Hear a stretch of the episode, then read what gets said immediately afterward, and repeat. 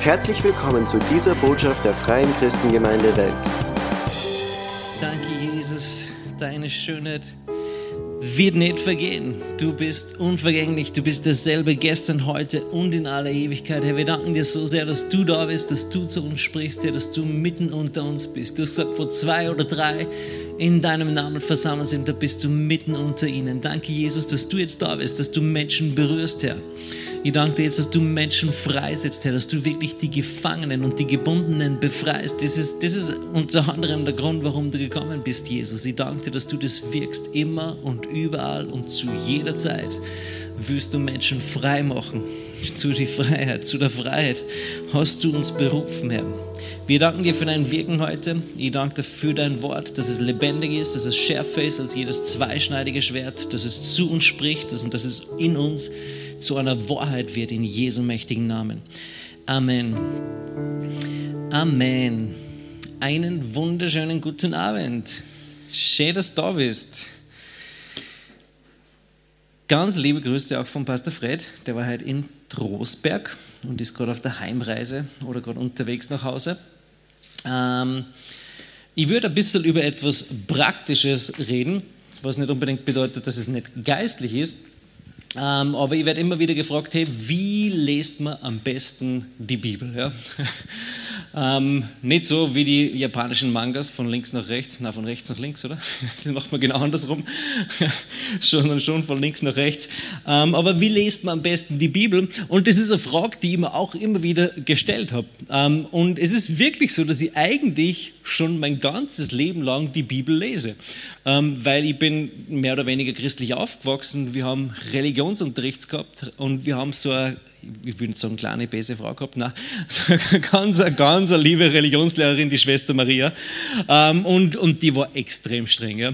Wir haben immer Bibelverse auswendig lernen müssen. Wir haben Kinder, äh, nicht Kinderlieder, aber so Lieder aus dem Gesangsbuch auswendig lernen müssen. Und wenn wir es richtig gehabt haben, dann haben wir Pickel gekriegt in unsere Bibel hinein. Ja? Und für das Pickel haben wir alles gemacht. Nicht einmal für eine Süßigkeit, sondern nur für dieses kleine Pickel. Ähm, und, und damals hat mich das total genervt, aber jetzt so im Nachhinein bin ich eigentlich sehr dankbar darüber, dass ich schon so in jungen Jahren christliche Lieder und auch Bibelverse auswendig lernen musste, ähm, auch wenn es mich nicht interessiert hat. Aber im Nachhinein schätze ich das sehr und bin wirklich ähm, total dankbar darüber. Ähm, und, und auch dann später, als ich nicht wirklich gläubig war, mit Gott nicht wirklich was zu tun hatte, habe ich immer wieder mal die Bibel gelesen. Ja. Ich habe immer wieder die Bibel aufgeschlagen, habe ein paar Verse gelesen oder vielleicht ein paar Seiten gelesen und ich habe gedacht, ich verstehe überhaupt nichts.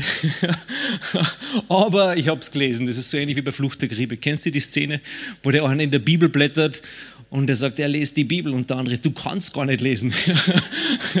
Aber vielleicht wird es ihm angerechnet, nur weil ich es probiere. Ja. Ähm, Genau, und, und ähnlich war es bei mir auch. Ich habe immer schon die Bibel gelesen, ähm, gar nicht genau wissend, warum, aber irgendwie habe ich gewusst, das sollte man irgendwie machen, das ist, das ist wichtig, das ist wertvoll ähm, und so weiter.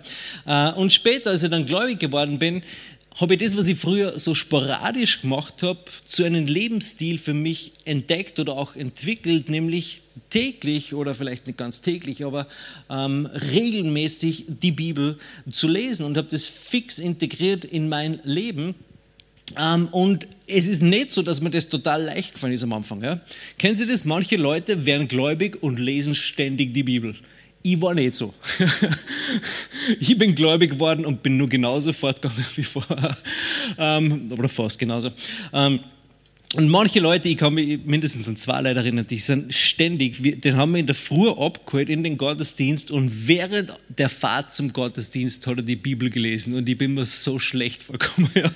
Ich bin schon drei Jahre oder vier Jahre gläubig gewesen und dieser Neubekehrte liest ständig ähm, die Bibel und so weiter. Ja. Ähm, und bei mir war das nicht so. Ich habe mich wirklich dazu ringen müssen, auch die Bibel zu lesen. Es ist nicht so, dass ich total Lust gehabt habe dazu. Ähm, es hat verschiedene Gründe wahrscheinlich, aber ich glaube, bis, bis ich gläubig geworden bin, ich habe mein ganz, bis ich 21, 22 Jahre, ich habe mein ganzes Leben wirklich nur zwei oder drei Bücher gelesen, bis zu diesem Alter. Ja. Meine Eltern haben ein bisschen was verpasst in meiner Erziehung, aber ich bin das sechste Kind. Da, da ist dann schon alles wurscht. Ähm, ähm, und, und das war, also ich war wirklich keine Leseratte. Ja. Ich habe immer, gesagt, ich warte, bis der Film rauskommt, dann schaut man den Film an. Ähm, und habe wirklich nicht viel gelesen. Ähm, und als ich dann gläubig geworden bin, habe ich mehr christliche Bücher gelesen als die Bibel und das hat auch seine Berechtigung und das passt und das sollte man auch weiterhin machen, obwohl ich jetzt immer sage, hey, du solltest mehr in der Bibel lesen als in irgendwelchen anderen Büchern, ja? auch wenn es christliche Bücher, ähm, auch wenn es christliche Bücher sind. Aber ich habe mich immer wieder überwunden oder mich dazu gerungen, die Bibel zu lesen, ähm, weil ich gewusst habe, hey, es ist gut für mich. Ich habe gewusst, es ist gut für mich und ich wollte Gott besser kennenlernen. Und mir war völlig klar, wenn ich Gott besser kennenlernen will, dann muss ich die Bibel lesen. Das ist sein Wort, das ist, was er zu uns gesprochen hat oder zu mir gesprochen hat. Und ich habe gewusst, wenn ich Gott besser kennenlernen will, dann muss ich auch ähm, die Bibel lesen. Auch wenn es nur 15 Minuten sind und ich schlafe dann ein. Ja, kennt ihr das? Aufzeigen. Ähm, ähm, dann gebe diese 15 Minuten Gott und lese die Bibel. Und ganz egal, was dann passiert, wenn ich einschlafe, schlafe ich ein. Ja? Aber es ist wirklich so, egal ob es dir leicht fällt oder nicht, tu das, was du tun kannst und gib Gott das, was du geben kannst und schau zu, wie er aus dem wenigen, was du gibst, etwas Großartiges macht und wie er aus dem wenigen, das wir ihm geben können, unser Leben völlig revolutionieren kann. Das ist so wie bei dieser Witwe, oder? Was hat sie gehabt? Ein Krug mit ein bisschen Öl. Das hat sie Gott gegeben. Sie hat es Gott geweiht.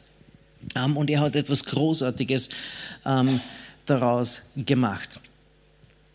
Ähm, ein Prediger hat einmal gesagt, er hat gewusst, hey, Gott hat ihm eine große Vision gegeben von einem weltweiten Dienst, von, von Fernsehen und, und, und Bibelschule und, und Campus, also so ein richtiger Megadienst.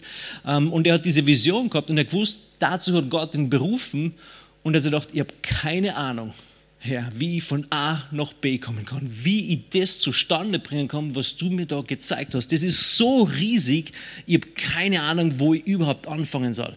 Und Gott hat zu ihm gesagt, alles, was du tun musst, ist deine Nase in dieses Buch zu stecken. Und alles andere wird dann von ganz alleine passieren. Und ich habe das gehört und mir gedacht, das ist total easy. Ja, das kann sogar ich. Ja. Ich kann meine Nase in dieses Buch stecken das Wort Gottes lesen, das Wort Gottes studieren, wann ich dabei einschlafe, völlig egal, dann mache ich einfach nächstes Mal wieder weiter. Ähm, aber das, die Zeit, die ich habe, die investiere ich und ich will das Wort Gottes ähm, studieren. Und alles, was du brauchst, um deinen Lauf zu laufen, findest du im Wort Gottes. Du findest es da drinnen. Ja? und, und ja, deshalb müssen wir unsere Nase ähm, da reinstecken. In Matthäus 7, lesen wir das mal, Matthäus 7 ab Vers 24, ähm, das ist die Geschichte vom weisen Baumeister. Ähm, das ist, kommt gleich nach der Bergpredigt. Also gleich nach der Bergpredigt, nach dieser berühmten Predigt von Jesus, sagt Jesus, jeder nun, der diese meine Worte hört und sie tut, dem vergleiche ich mit einem klugen Mann. Also Jesus schmeißt dir diese Wahnsinnspredigt raus und dann sagt er, nur derjenige, der es hört und dann auch in die Tat umsetzt, wird irgendetwas davon bekommen oder irgendeine Frucht davon haben in seinem Leben. Aber das Erste ist, wir müssen es hören, bevor wir es tun. Ja? Du kannst es nicht tun, wenn du nicht weißt, was du tun sollst. Also wir müssen das Wort Gottes zuerst hören, damit wir dann auch weise Baumeister sein können oder eben selbst lesen. Ja? Ähm, ich kann mich erinnern, als ich das erste, nicht das erste Mal, aber als ich mein Leben Jesus gegeben habe und dann, ich glaube so zwei, drei Wochen später, hat mir die Rosemarie angeredet, hast du schon die Taufe im Heiligen Geist empfangen? Und ich, was? so ungefähr. Und dann hat sie mir eine Schriftstelle gezeigt, irgendwo Apostelgeschichte und hat gesagt, ich soll das lesen. Und ich beginne zu lesen und sie schaut mir an und sagt, die Bibel liest man laut. Und ich, okay, passt, mach mal. Ähm, nicht, dass es immer laut lese jetzt, Entschuldigung, Rosemarie. Äh, aber ich lese sie auch regelmäßig laut, ja, weil der Glaube kommt vom Hören und zwar vom Hören des Wortes Gottes. Also das Wort Gottes laut zu lesen, macht auch einen Unterschied in unserem Leben. Ähm, ich habe auch die Beginn am Anfang so mit ein paar Fakten auch über, ähm, über die Bibel, bevor wir dann zu dem kommen, wie, wie man die Bibel liest. Ja. Die Bibel erfasst, das wisst ihr wahrscheinlich alle, 66 Bücher. Ja. Es gibt 39 im Alten Testament und 27 im Neuen Testament und ziemlich genau 40 Autoren ja, hat dieses Buch oder das Buch der Bücher, sagt man so schön, ähm, auch gehabt. Ja. Und aus natürlicher Sicht ist die Bibel absolut einzigartig. Nicht eigenartig, sondern absolut einzigartig. Es ist ein absolut einzigartiges Meisterwerk ähm, unter, unter den Büchern, historischen Büchern, die es gibt auf der ganzen Welt. Es gibt kein einziges Buch, das so ist wie die Bibel. Völlig wurscht welches Buch. Du kannst nichts vergleichen mit, mit dem, wie die Bibel ist. Und durch dieses ganze Buch, durch die ganze Bibel hindurch sehen wir eine Geschichte, die hervorgehoben wird, mehr als alle anderen Geschichten, nämlich die Wiederherstellung zwischen Gott und den Menschen. Und wir wissen, wie das passiert ist. Ja, Jesus, der Gott ist, wurde Mensch, um diese Beziehung zwischen Gott und den Menschen wiederherzustellen. Jesus ist das Zentrum dieses Buches. Jesus ist das Zentrum dieses Buches und das Erstaunliche ist, es gibt über 300 Prophetien im Alten Testament, die darauf hinweisen, dass Jesus irgendwann geboren worden ist oder irgendwann geboren wird. Und diese Prophetien sagen unter anderem seinen Geburtsort voraus. Sie sagen auch seinen Tod voraus und auch gewisse Dinge, die er tun wird. Das gibt es nirgends auf dieser Welt, dass es ein Buch gibt, das so zentriert ist um eine Person, Person und die das Leben dieser Person über hunderte Jahre im Vorhinein oder tausende Jahre im Vorhinein schon beschreiben wird, wie diese Person sein wird, was diese Person tun wird und auch wie diese Person sterben wird. Das ist absolut einzigartig in der Bibel und das ist nur das Alte Testament.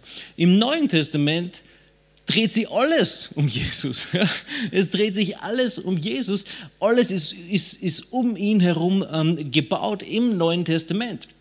Es gibt kein, keine Person dieser Welt, über die ein Buch geschrieben ist, das so viel Tiefgang und das so viel Weisheit hat und eben eine prophetische Voraussage hat auf diese Person hin. Das findest du in keinem Buch dieser Welt. Du findest keine Person dieser Welt. Und das zeigt uns auch, dass das nicht nur irgendwie ein historisches Werk ist, ähm, sondern dass es etwas Göttliches ist, dass es etwas Geistliches auch ähm, ähm, da drinnen ist.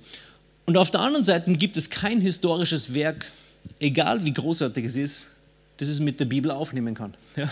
Es gibt kein historisches Werk, das so, dass es mit der Bibel aufnehmen kann. Eine Fälschung von der Bibel ist eigentlich unmöglich, weil es so viele Manuskripte gibt vom Wort Gottes. Hast du das jemals mit Leu von Leuten gehört?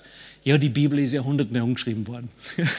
Funktioniert nicht, weil es hat nicht irgendwie ein Buch gegeben, sondern es ist über hunderte Jahre entstanden worden. Und auch das Neue Testament, es gibt Tausende, Tausende Abschriften und Manuskripte, die dann zusammengesetzt werden können ähm, und alle dasselbe hervor, hervor, hervorbringen. Ähm, also die Bibel ist nicht nur äh, irgendwie ein historisches Buch, sondern es ist ein total übernatürliches Buch. In 1 Timotheus 3, Vers 16, 1 Timotheus 3, Vers 16, alle Ts sind beieinander. Ist euch das schon mal aufgefallen? Thessalonicher, Timotheus und Titus. Alle hintereinander. Warum auch immer. 1 Timotheus 3, Vers 16. Das hat wahrscheinlich keine tiefere Bedeutung. Ähm, und ich suche 2 Timotheus 3, Vers 16, eigentlich, glaube ich. Genau, 2 Timotheus 3, 16. Ähm, alle Schrift ist von Gott eingegeben und nützlich zur Lehre, zur Überführung, zur Zurechtweisung, zur Unterweisung in der Gerechtigkeit. Aber der erste Teil dieses Verses ist für mich jetzt relevant. Ja? Alle Schrift ist von Gott eingegeben oder manche Übersetzungen sagen, alle Schrift ist Gott gehaucht, ist von Gott eingehaucht worden. Das bedeutet, Menschen haben es geschrieben, aber inspiriert vom Heiligen Geist. Das erinnert mich immer so ein bisschen an, an, an als Gott Adam gemacht hat ja? und ihnen den Atem des Lebens eingehaucht hat. Und Adam ist auf einmal eine lebendige Seele geworden. Er ist auf einmal lebendig geworden. Und das beschreibt eigentlich auch das Wort Gottes sehr gut. Es ist nicht irgendwie nur ein toter Buchstabe, sondern es ist ein lebendiges Buch. Besser kann man das nicht wirklich ähm, beschreiben. Es sind lebendige Worte ähm, da drinnen. Und für Gott war es sehr wohl wichtig, dass diese Dinge auch aufgeschrieben werden damit wir dieses Wort lesen können. Manchmal sagen Leute, ja, aber Gott kann ja nicht in einem Buch festhalten oder wie auch immer. Ja. Aber Gott wollte, dass diese Dinge aufgeschrieben waren. Das war seine Absicht. Die zehn Gebote, Mose hat sie aufgeschrieben oder aufschreiben lassen, wie auch immer. Ähm, und dann ist er runtergekommen, das ganze Volk, kennst du die Geschichte? Ich finde die so lustig unter Anführungszeichen, tanzt um das goldene Kalb und sagt, hey, dieses goldene Kalb hat uns aus Ägypten herausgeführt, lass es uns anbeten. Wie kann man auf so eine bescheuerte Idee kommen? Aber das ist eine andere Geschichte. Mose bricht auf einmal alle zehn Gebote, sagen wir mal an dieser Stelle, und er muss neue Gebote, das Ganze nochmal ähm, holen. Aber es war von Anfang an Gottes Absicht, Dinge niederzuschreiben. In Offenbarung 21, Vers 5 Offenbarung 21, Vers 5, da heißt es, und der auf dem Thron saß, sprach, siehe, ich mache alles neu. Und er spricht, schreibe, denn diese Worte sind wahrhaftig und gewiss. Das ist Johannes, der diese total coole Begegnung hat mit Jesus. Und, und Gott sagt hier zu ihm, schreibe, schreib diese Dinge auf. Gib es nicht nur mündlich weiter, sondern schreibe auf, denn diese Worte sind wahrhaftig und gewiss. Also das gilt nicht nur für die Offenbarung, sondern das gilt für das ganze Wort Gottes. Und das könnte man jetzt noch viel, viel ausführlicher erklären und es ist auch wirklich interessant, ja, wie diese ganze Bibel entstanden ist. Äh, es gibt ein Fach in der Bibelschule, das heißt Bibliologie.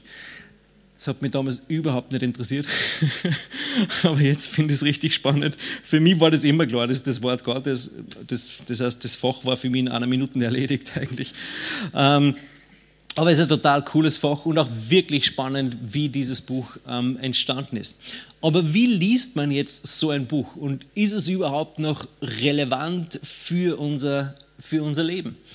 Jesus macht diese Aussage, sagt, Himmel und Erde werden vergehen, aber meine Worte bleiben bestehen. Himmel und Erde werden vergehen, aber meine Worte werden ähm, oder bleiben bestehen, werden niemals vergehen. Und stell dir das nur mal vor, Himmel und Erde werden vergehen. Und Jesus sagt, falls das irgendwann passieren wird, mein Wort wird trotzdem Bestand haben. So kühn muss man mal sein, so eine Aussage zu machen. Weißt, es gibt einen Haufen Meisterwerke, es gibt einen Haufen richtig gute Bücher. Ähm, Herr der Ringe zum Beispiel. Ja? Herr Tolkien hätte niemals gesagt, hey, mein Buch bleibt bis in alle Ewigkeit. Wann Himmel und Erde werden vergehen, aber Herr der Ringe, das wird immer da bleiben, das wird niemals vergehen werden. Ja?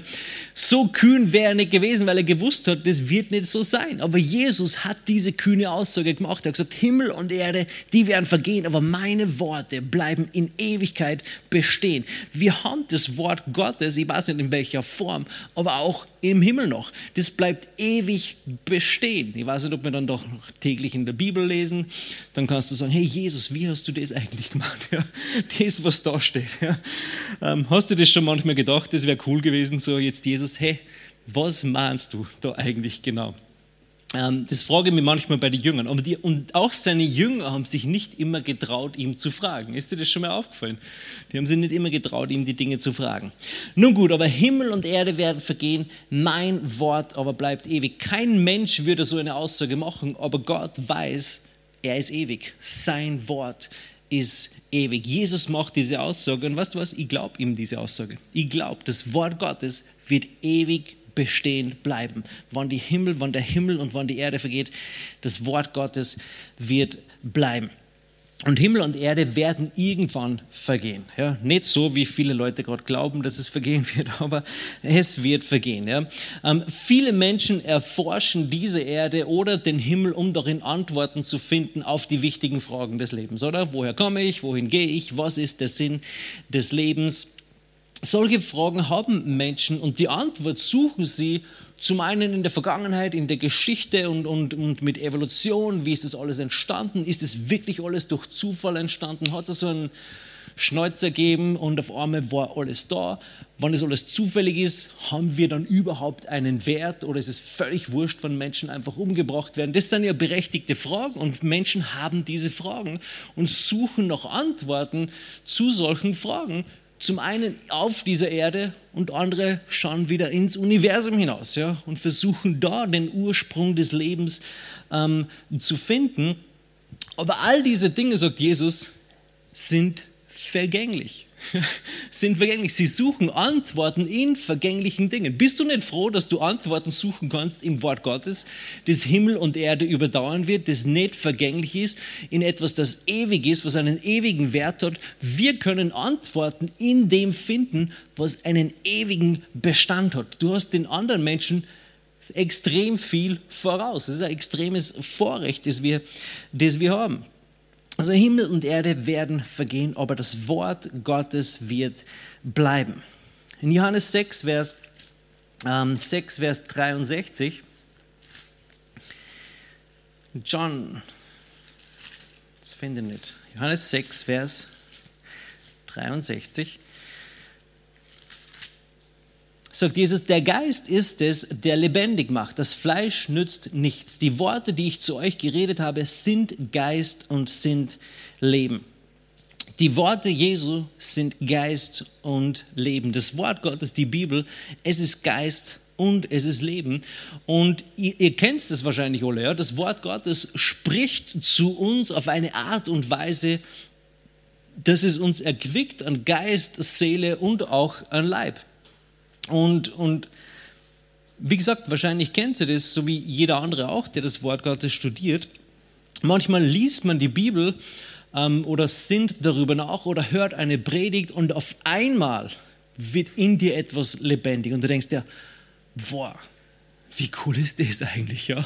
Oder auf einmal hörst du eine Predigt, du hörst das Wort Gottes, ist vielleicht gar nicht das Thema, das dich gerade irgendwie betrifft und trotzdem benutzt Gott das, um eine Lösung für deine Situation zu schaffen. Und so spricht Gott durch sein Wort, weil es ist lebendig, es ist schärfer als jedes zweischneidige Schwert. Und Gott benutzt das Wort Gottes, um uns zu, ähm, um uns zu erquicken. Und auf einmal wird es in uns lebendig und wir erkennen wieder etwas von der Güte und von der Gnade Gottes. Ähm, und, und wir, wir, bekommen wir einen neuen Weg aufgezeigt. Ja? Und sowas gibt es in keinem anderen Buch, das ich jemals gelesen habe.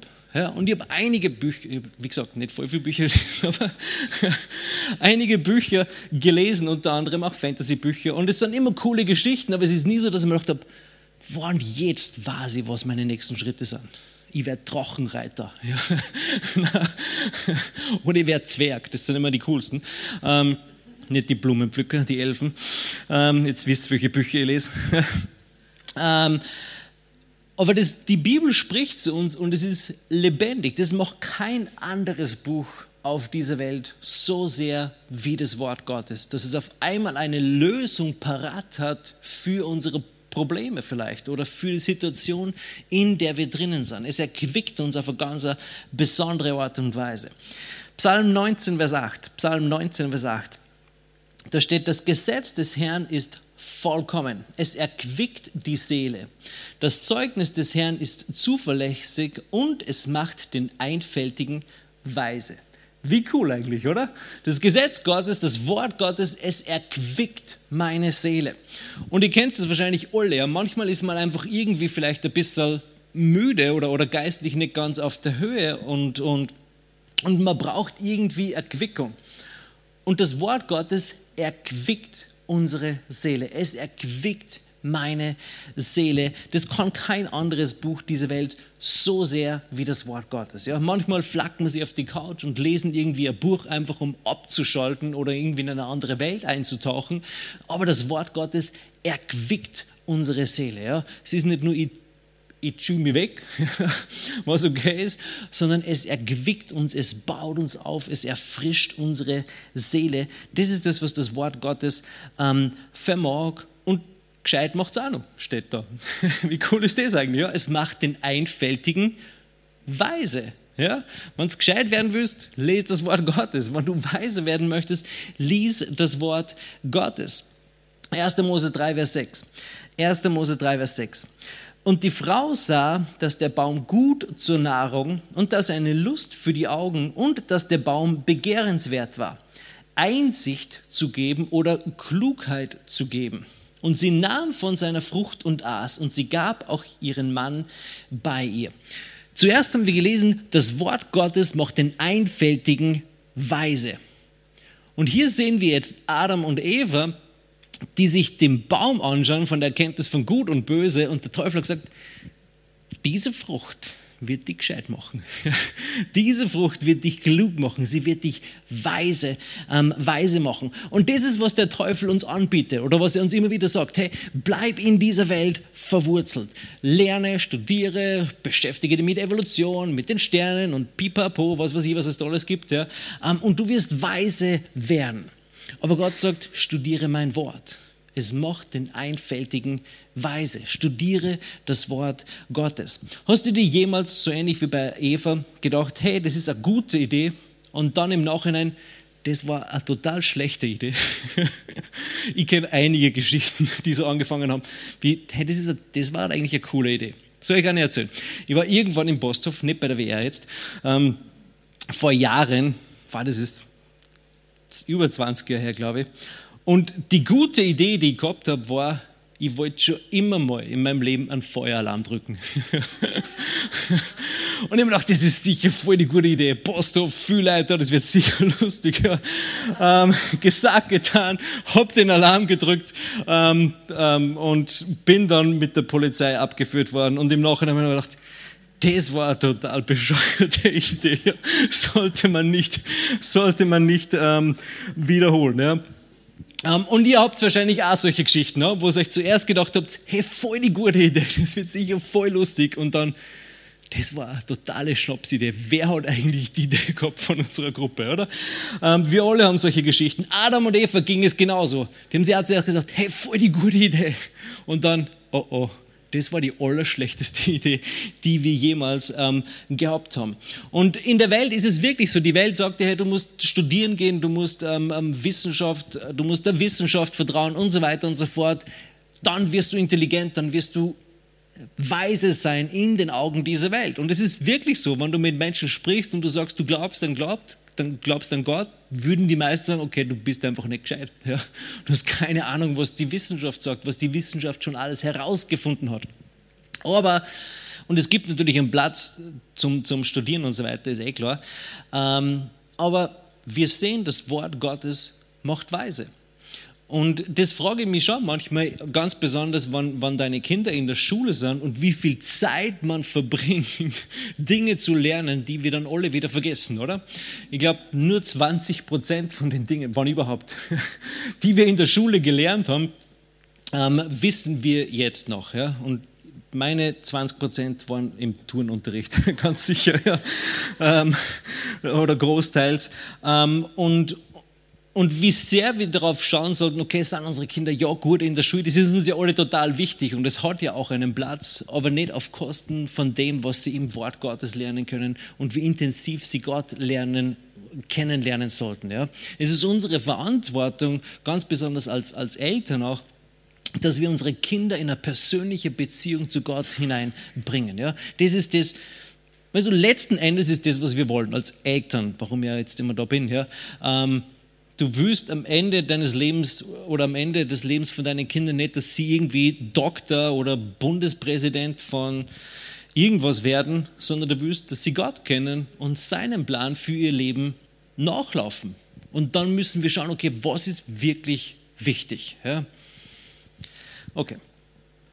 Also das Wort Gottes macht den Einfältigen weise. Und einfältige Menschen gibt es genug, oder? Du kannst mindestens fünf aufzählen die sind aber nicht in dem Raum. Äh, und das Wort Gottes heilt unseren Körper. Sprüche 4, Sprüche 4, ab Vers 20 lese ich da. Mein Sohn, auf meine Worte achte, meinen Reden neige dein Ohr zu. Lass sie nicht aus deinen Augen weichen, bewahre sie im Inneren deines Herzens, denn Leben sind sie denen, die sie finden, und Heilung für ihr ganzes Fleisch. Das Wort Gottes ist Heilung. Es ist so etwas wie ein Allheilmittel. Es ist Heilung für unser ganzes, ähm, für unser ganzes Fleisch. Und das sind nur ein paar Punkte, ähm, die ich erwähnt habe, warum das Wort Gottes toll ist. Das ist nur immer die Einleitung. warum das Wort Gottes super ist, warum das Wort Gottes toll ist, warum es es wert ist zu studieren. Und da sprechen wir nur gar nicht davon, wie viele Menschen ihr Leben nicht nur riskiert haben, sondern ihr Leben geopfert haben, damit wir zehn Bibeln zu Hause haben können, damit wir, die haben gewusst, hey, es ist es wert, dass ich die Bibel in den Osten rüberschmuggelt, auch wenn ich dabei erwischt werde, eingesperrt werde, niedergeschlagen werde und so weiter und so fort. Ja? Diese Menschen haben gewusst, das Wort Gottes, es hat so einen Wert. Ich bin bereit, mein Leben zu riskieren, um dieses Buch jemand anderen in die Hand zu drücken. Viele Menschen haben diesen Wert erkannt und haben dabei sogar ihr Leben, ähm, ihr Leben gelassen. Gut, jetzt kommen wir mal zum praktischen Teil. Bist bereit? Wir haben drei Punkte, ganz kurz. Ähm, das sind drei Arten und Weisen, wie ich das Wort Gottes ähm, studiere. Ist sicher nicht, kann man sicher verändern, die Liste oder erweitern, wie auch immer. Ähm, der erste Punkt, ich lese es einfach nur. Ganz schlicht und einfach lesen. Ja? Ähm, das ist der erste Punkt. Ähm, und manchmal lese ich die Bibel einfach nur aus Disziplin und aus Gehorsam. Und nicht, weil ich mir denke, ja, aufstehe, Bibel lesen. Mein erster Gedanke in der Früh. äh, ist es fast nie. Mein erster Gedanke, nein, ich sag's euch nicht. Ähm, das sind andere Sachen. Okay. Ähm, aber manchmal lese ich das Wort Gottes einfach nur aus Disziplin raus und das hat folgenden Effekt. Ich züchtige mein Fleisch dabei. Ähm, und, und, und weil mein Fleisch will viel lieber was anderes machen, oder? Am Abend will man sich lieber einen Film anschauen, weil es war ja schon alles anstrengend. Haben wir sie auf die Couch, da haben wir irgendeinen Blödsinn oder irgendwas Cooles, ähm, wie auch immer, und schauen uns einen Film an. Ähm, und, aber wenn wir, wenn wir es zu einer Gewohnheit machen, täglich im Wort Gottes zu lesen, dann wird es irgendwann zu einer Gewohnheit, die uns in Fleisch und Blut übergeht. Und in die Gemeinde zu gehen, ist für mich eine völlige Gewohnheit. Also ich bin so aufgewachsen. Sonntags gehen wir in die Gemeinde. Wenn du fortgehen kannst, kannst du in der Früh aufstehen. Habe ich das öfter gehört von meinen Eltern. Ja? Ähm, aber Sonntag gehen wir in die Gemeinde, egal ob ich Lust habe oder nicht. Und als ich dann gläubig geworden bin, war es für mich klar, Sonntag gehe ich in die Gemeinde. Und ich habe mir kein, ganz ehrlich, kein einziges Mal gedacht, dass ich aus Bequemheit irgendwie zu Hause bleiben möchte oder weil mir gewisse Leute irgendwie in der Gemeinde nerven. Das sind dann Gründe, warum manche Menschen nicht in die Gemeinde gehen. Kannst du dir das vorstellen? Und ich bin oft blöd angesprochen worden, als ich in die Gemeinde gegangen bin. Ja? Als ich in die Gemeinde gekommen bin, bin ich immer barfuß gewesen. Ja? Ich habe immer barfuß umeinander gelaufen. Ich habe eine Hose gehabt, die hat lauter so verschiedene Flecken gehabt, aus alten T-Shirts zusammengenäht. Die habe ich immer angehabt. Ähm, dann habe ich so riesige Ohrlöcher gehabt, dass mein Finger durchstecken hat können. Und ich habe immer ein Jojo gehabt, mit dem ich gespielt habe. ah, lustig. Ähm, und, und dementsprechend wird man halt auch angeredet, ja. Und jeden Sonntag bin ich wieder bekehrt worden von irgendwem, der glaubt hat, ich bin alter Sünder oder so. Ähm, wurscht. Ähm, und trotzdem war es mir klar, ich gehe in die Gemeinde. Völlig wurscht, wer mir anredet oder nicht anredet, ob ich Lust habe oder nicht. Ich weiß, das ist, was man macht. Ich weiß, das ist richtig. Es war eine Gewohnheit. Ähm, es war eine Gewohnheit von mir. Ich habe immer lang oder oft lange Haare gehabt und auch als ich dann als Pastoralassistent schon angestellt war und irgendwann habe ich mir es abgeschnitten und auf einmal ist einer hergekommen und gesagt, jetzt schaust endlich aus wie ein Pastor. ich dachte, was ist mit dir eigentlich? Aber wurscht. Ähm, ich liebe alle Menschen, alle Menschen lieben mich. Das war ein Bekenntnis, das ich lang gesagt habe.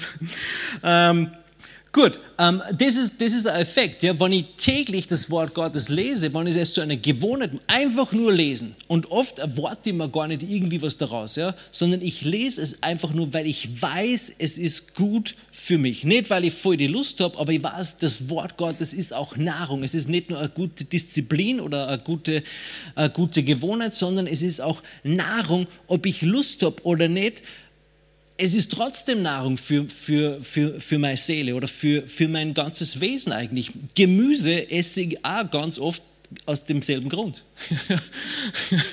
ich weiß, es ist gut für mich. Es ist nicht immer so, dass ich Lust habe auf Gemüse, aber ich weiß, es ist gut. Und aus diesem Grund esse ich manchmal eh oft eigentlich.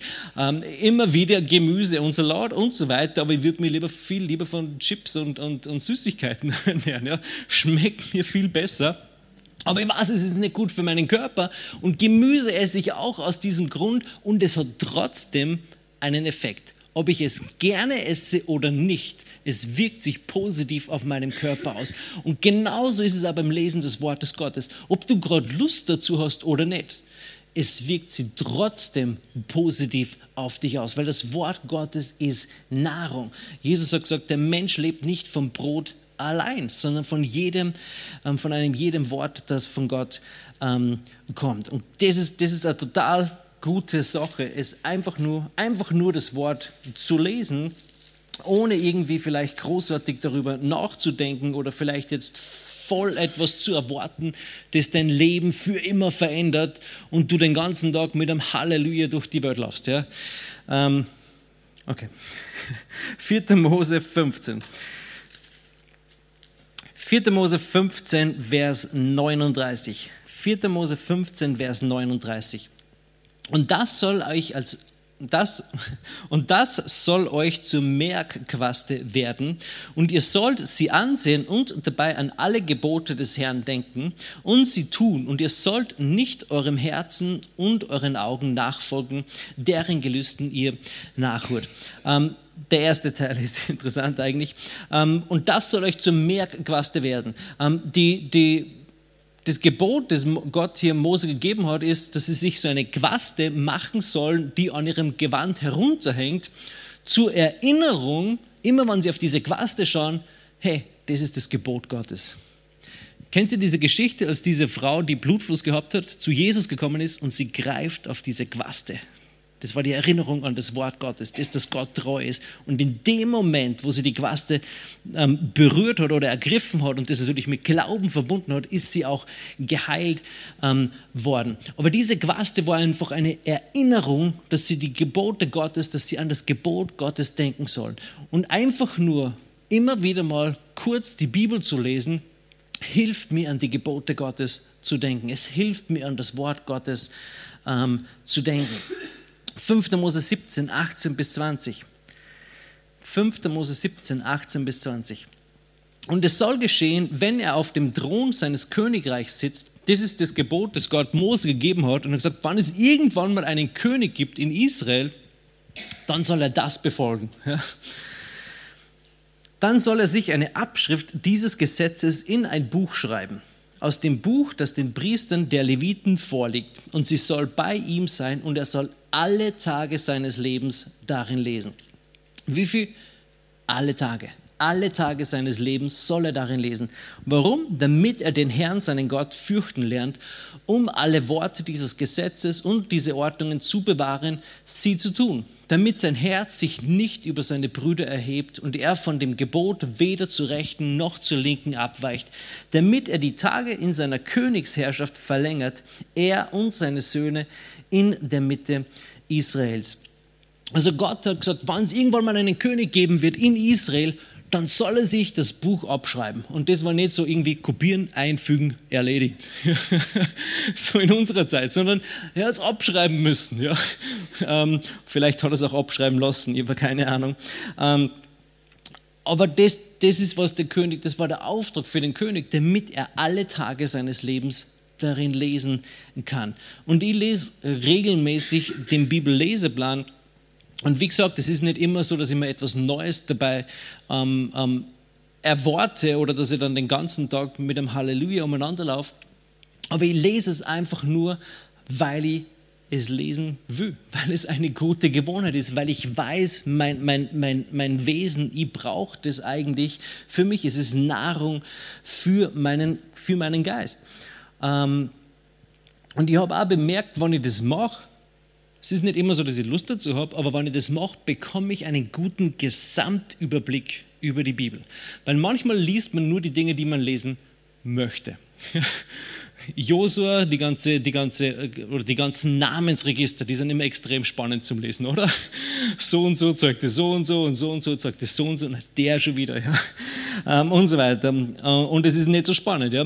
Aber wann mit diesem Bibelleseplan einfach nur die Bibel von vorne bis hinten durchzulesen, hilft mir einen Gesamtüberblick zu bekommen über das ganze Wort Gottes. Und irgendwann weiß ich, okay, dieser Prophet war bei diesem König und deshalb hat er solche Weissagungen gemacht. Ja?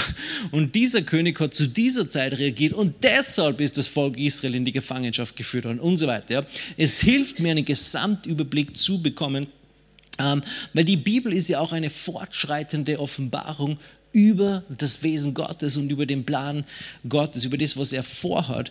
Und, und es hilft mir dann, wenn ich dieses Gesamtbild habe, von, von diesem ganzen Buch zu verstehen, wie Gott wirkt und wie Gott arbeitet.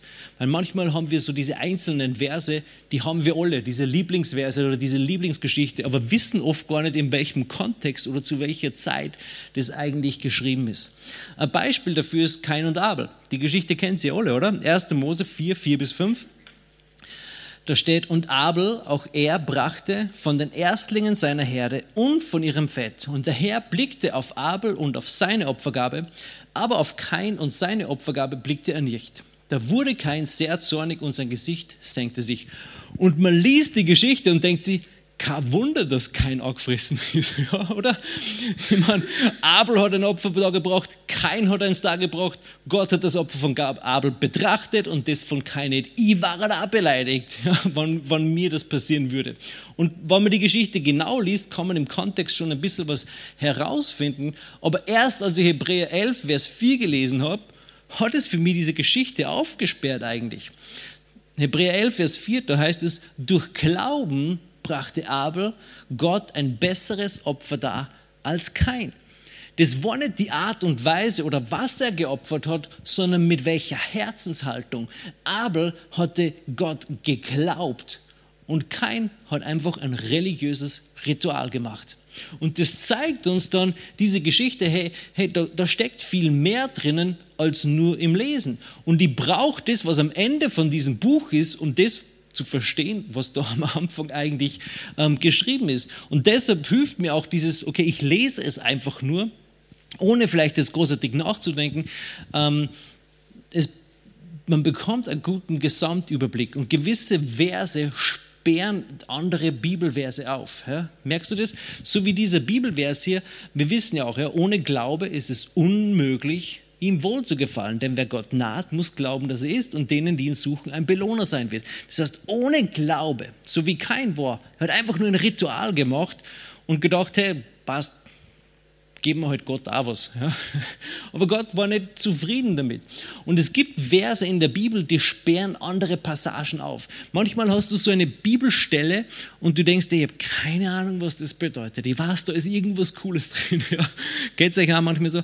Und, und ich habe keine Ahnung, wie ich das aufkriege. Und auf einmal liest und du merkst einen Vers irgendwo anders, ganz in der Stelle. Du weißt, das ist der Schlüssel um diese Textpassage aufzusperren. Und auf einmal springt es auf und es wird lebendig und denkst, wow, wie cool ist das eigentlich? Ja?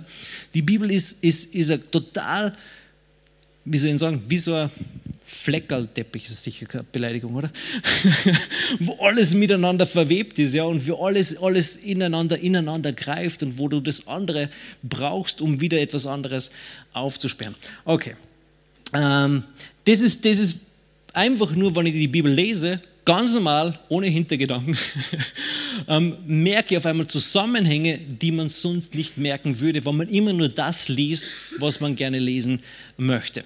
Die zweite Art und Weise, wie die Bibel lese, ist studieren. Ich studiere das Wort Gottes. Das erste ist, ich lese es einfach nur. Das ist meistens der Bibelleseplan. Ich habe gerade einen ganz einen coolen, das ist chronologisch. Das fängt mit Hiob an, weil Hiob war so das erste Buch. Ähm, das ist auch interessant, das chronologisch dann zu lesen. Gut, und, und das Zweite ist, wir studieren das Wort Gottes. Und studieren ist für mich etwas anderes, als einfach nur zu lesen. Lukas 2, Vers 46. Lukas 2, Vers 46. Ihr Herz seid so langsam zu, muss so schnell reden, damit ich fertig werde. Ähm, und es geschah, dass sie ihn nach drei Tagen im Tempel fanden, wie er inmitten der Lehre saß und ihnen zuhörte und sie befragte. Das ist Studieren. Zuhören und befragen. Studieren ist, ähm, ich lese das Wort und ich habe eine Frage.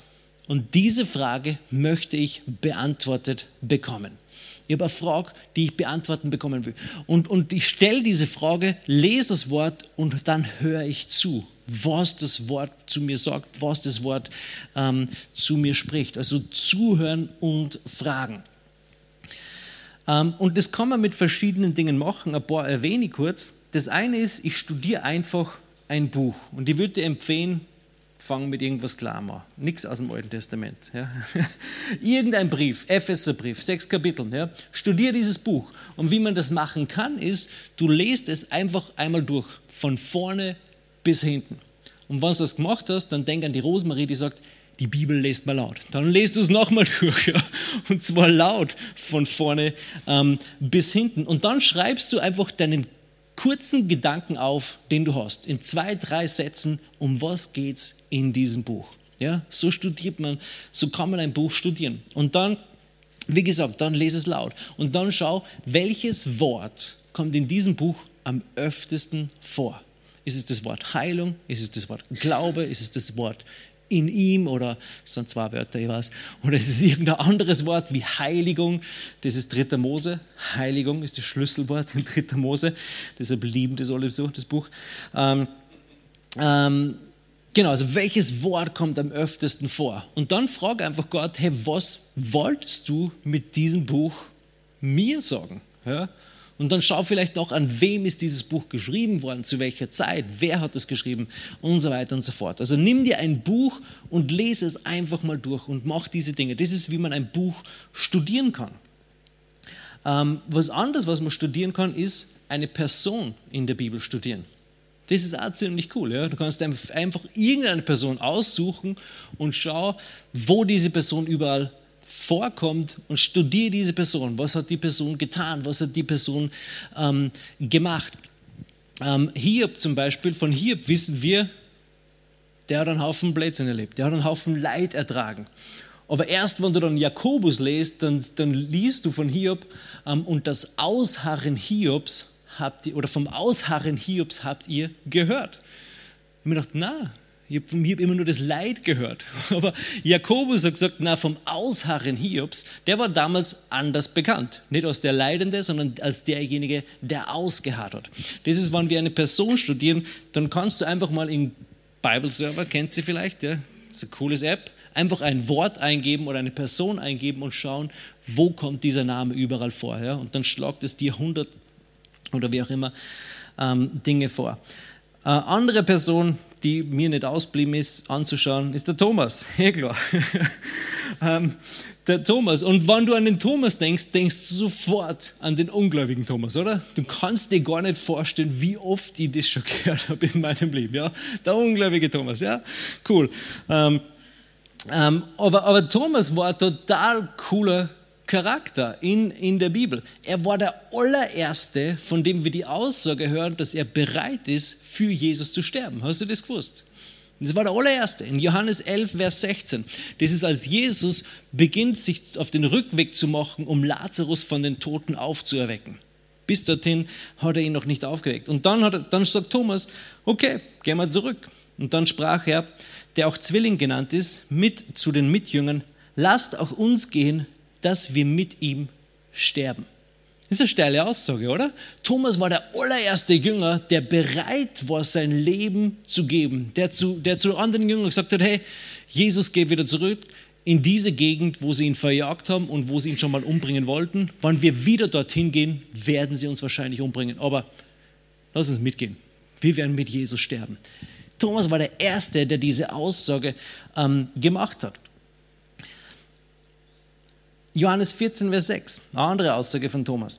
Thomas spricht zu ihm, Herr, wir wissen nicht, wohin du gehst. Und wie können wir den Weg wissen? Jesus spricht zu ihm, ich bin der Weg und die Wahrheit und das Leben. Niemand kommt zum Vater als nur durch ihn. Dieser Vers, der so viel Klarheit in unser ganzes Christenleben gebracht hat, haben wir nur, weil der Thomas gesagt hat, Jesus, ich habe keine Ahnung, von was du sprichst. Du redest irgendwie davon, dass du gehst und dass du wieder kommst und, und dass wir den Weg zum Vater kennen, aber ich habe keine Ahnung, wo ist der Weg zum Vater? Was redest du da eigentlich? Ja, übersetzt. So ähnlich hat Thomas es wahrscheinlich gesagt. Und weil er diese Frage gestellt hat, haben wir diese Antwort ähm, bekommen.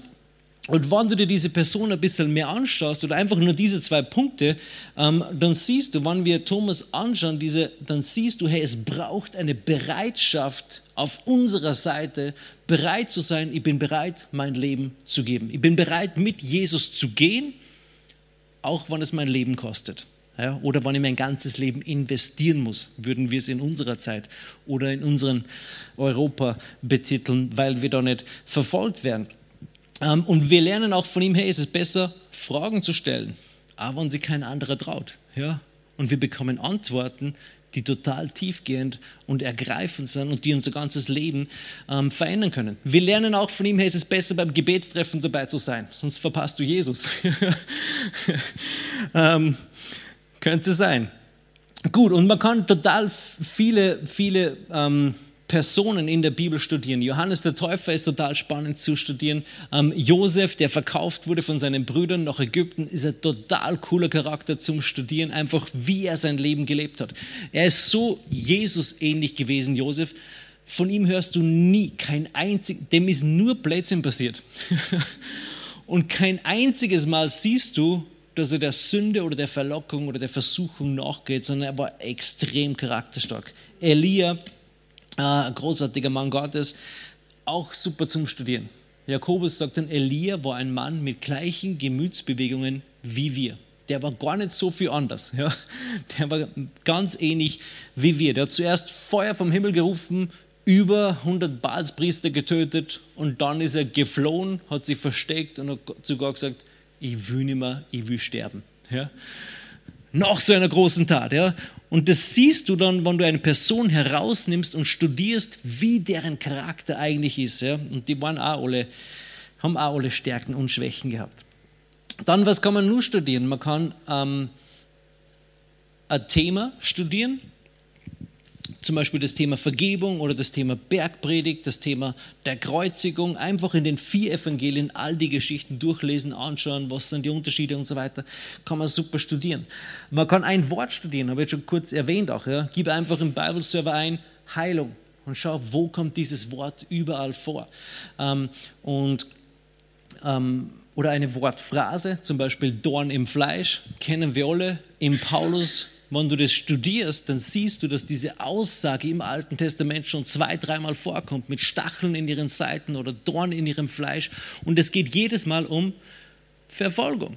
Und wenn du diese Wortphrase studierst, dann ist es völlig klar, dass das gar nicht Krankheit sein kann, sondern dass es um Verfolgung geht. Wir sagen ja heute auch noch, der ist mal ein Dorn im Auge, oder? Ja. Das ist die Aussage, die benutzen wir heute auch noch eigentlich. Josua 1, Vers 8. Wir sind gleich fertig. Josua 1, Vers 8. Dieses Buch des Gesetzes soll nicht von deinem Mund weichen und du sollst Tag und Nacht darüber nachsinnen, dieses Studieren. Ich denke darüber nach, damit du darauf achtest, nach alledem zu handeln, was darin geschrieben ist, denn dann wirst du auf deinem Weg zum Ziel gelangen und dann wirst du Erfolg haben. Also studieren im Wort Gottes. Ja? Und die geistliche Komponente darf natürlich nicht fehlen in dem Ganzen, ja, sondern wir wollen nachsinnen, nachdenken und Offenbarungen haben vom Geist Gottes. Gut, das waren jetzt zwei Punkte, ganz kurz nur der dritte. Das erste ist, ich lese einfach nur das Wort Gottes. Das zweite ist, ich studiere. Das dritte ist, ich proklamiere oder bete das Wort Gottes. Ich proklamiere oder bete das Wort Gottes. Ähm, und da eignen sie die Epheser-Gebete super dafür. Immer bei unserem Pastoralgebet das beginnt morgen um 9.30 Uhr, normalerweise pünktlich um 9.35 Uhr. Äh, so wie alles bei uns in der Gemeinde. ähm, ihr habt damit umgelernt.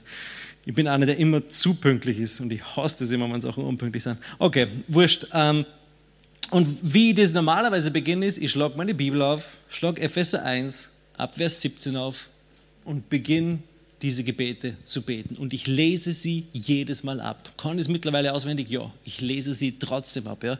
Ich lese und ich bete das Wort, ähm, das Wort Gottes. Und, und da gibt es verschiedene Gebete. Epheser, wenn du das aufschreiben willst, Epheser 1, 17 bis 23, Epheser 3, 14 bis 21, Apostelgeschichte 29 bis 31 ist Gebete, was die Apostel gebetet haben. Sieh an ihre Drohungen und gib mir, deinem Knecht, Freimütigkeit, dein Wort zu predigen und zu lehren.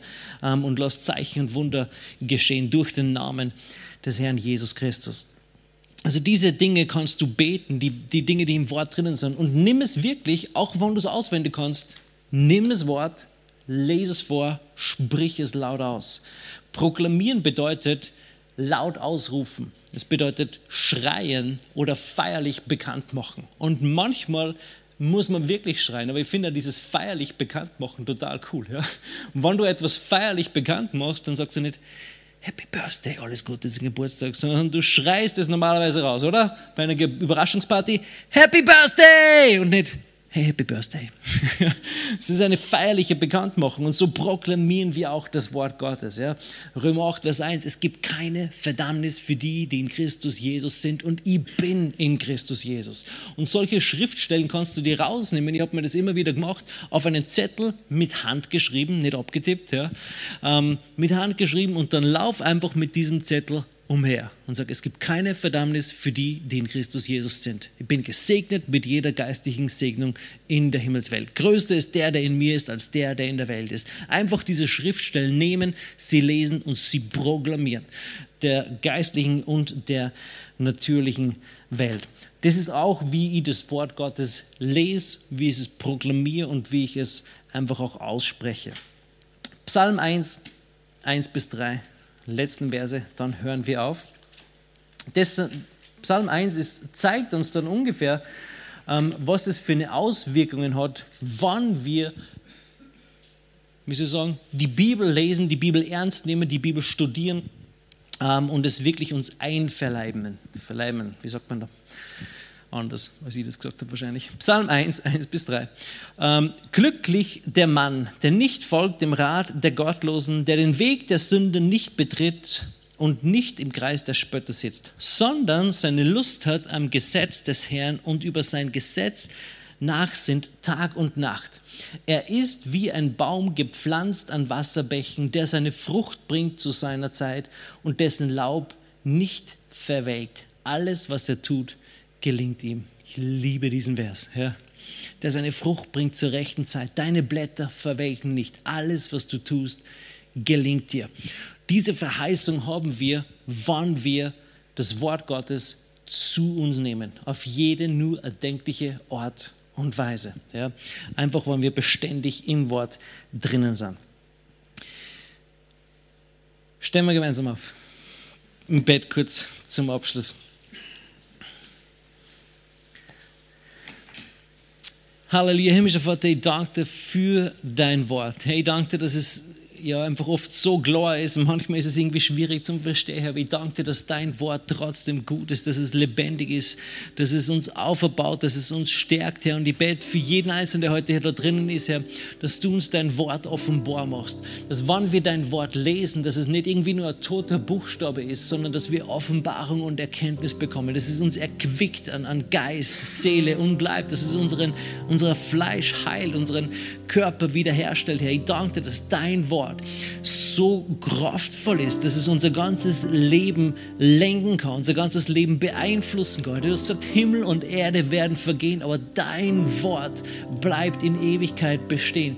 Hey, bete, dass du uns hilfst, diesen Wert von deinem Wort zu erkennen. Das, das ist so ein kostbarer Schatz und wir haben noch gar nicht verstanden, was das alles bedeutet und wie wertvoll es ist. Ja, ich glaube, wenn wir das mehr und mehr verstehen würden, würden wir die ganze Zeit darin lesen, weil es so wunderbar ist und weil es sich so gut auf unser Leben auswirkt. Ja. Ich danke dir für jeden Einzelnen, der heute da ist, Herr, dass, dass jedes Mal, wenn wir das Wort lesen, dass Offenbarung und Erkenntnis fließt, dass Wahrheit verankert wird in uns, dass wir, dass wir, dass wir ein festes Fundament bekommen, dass Wandstürme kommen, unser Haus nicht einstürzt, weil wir stehen und sind gegründet auf dem Wort Gottes, das alles andere überdauern wird. Herr, wir danken dir so sehr dafür. In Jesu mächtigen Namen. Amen. Amen. Hey, wenn du Gebet brauchst, kannst du gerne nach vorne kommen. Ansonsten, ich wünsche euch einen super gesegneten, schönen Abend. Hier endet diese Botschaft. Wir hoffen, Sie wurden dadurch gesegnet. Für mehr Informationen besuchen Sie uns unter www.fcg-wells.at.